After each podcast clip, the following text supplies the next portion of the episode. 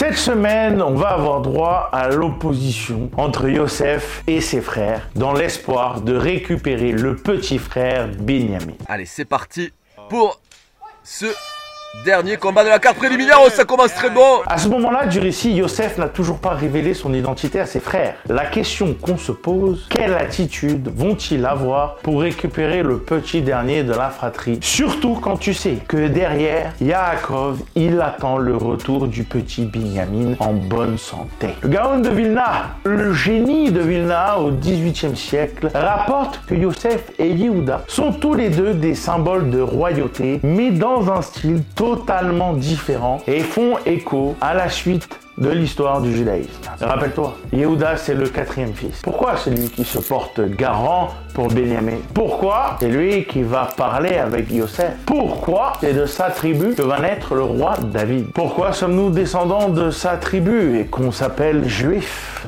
Hasard Eh ben non. Bonjour à toutes et à tous. Aujourd'hui, on ensemble la paracha de Vaigash. Alors, il s'approcha. Avant de regarder plus en détail, tu sais que la vidéo est en intégralité sur YouTube. Donc, clique sur le lien dans la bio. On ne perd pas une seconde de plus. Générique.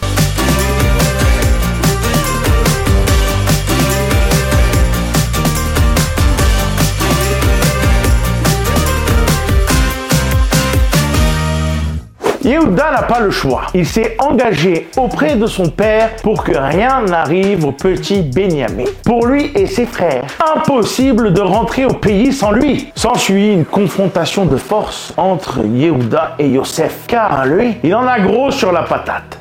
Je vais tuer chacun d'entre vous. Non, pas du tout. Yosef, il va pleurer toutes les larmes de son corps et avouer qu'il s'agit de leur frère. Et là, les onze, ils vont pleurer. Benjamin aussi. Et puis tout le monde aussi. Bon, peut- peut-être pas comme ça. Yosef demande à ses frères de faire venir Yaakov en Égypte et de quitter Canaan. Ce dernier accepte car il obtient la promesse de la part de Dieu qu'il pourra y être enterré. C'est ainsi que l'histoire de Yosef, ce jeune homme qui a été trahi par ses frères, vendu comme esclave. Tu vois dans la vie, quand tu crois que tout va mal, prends un peu de recul et tu verras qu'en fait, il y a un plan. Alors, Yosef et Yehuda, ouais, parce que c'est le sujet d'aujourd'hui, je te rappelle. Dans le texte, quand on parle de Yosef, on parle du terme Moshel, qui parle d'un roi dont le pouvoir réside dans sa fonction, dans son autorité, un dictateur. Je suis le roi. Oui, Majesté, vous êtes le roi, je... Et pour Yehuda, on va faire référence au terme de Meler, le roi qu'on accepte, qu'on choisit comme celui qui règne. Le devoir d'un monarque va au-delà de sa volonté d'agir. Non, c'est vrai Oui, mon fils. À travers cette opposition, c'est un peu notre rapport face à Dieu et face à notre prochain qui va être mis en avant. Notamment dans la prière, on retrouve le terme très souvent. D'un côté, ira, le cadre, et de l'autre, ahava, l'amour.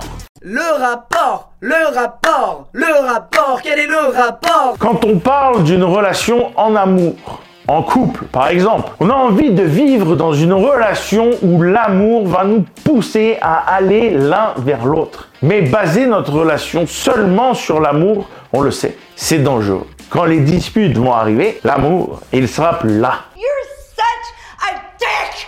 Every day I wake up and I hope you're dead! Et c'est la raison qui va permettre au couple de se préserver. La raison, c'est le cadre. Le plus 4 sur le plus 4, ce n'est pas possible. Il y a un équilibre, tiens donc, à trouver encore entre passion et raison. Dans ton travail, tes études, ta relation avec les gens, avec Dieu. Ok, tu cherches dans ta relation à Dieu de le faire par envie, par amour, mais c'est la raison, les règles, le cadre qui vont te permettre de maintenir cette relation.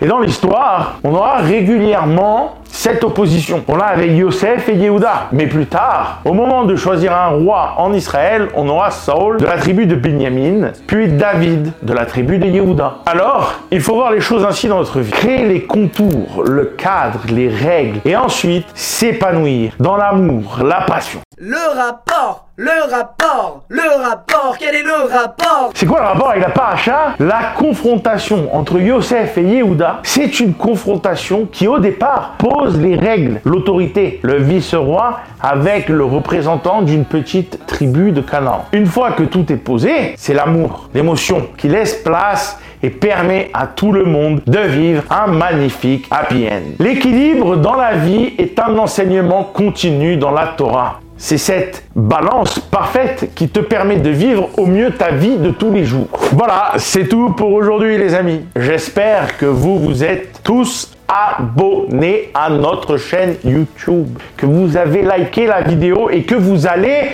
la partager. Et nous, on se retrouve la semaine prochaine pour la dernière paracha de 2023. D'ici là, Shabbat Shalom, je vous embrasse.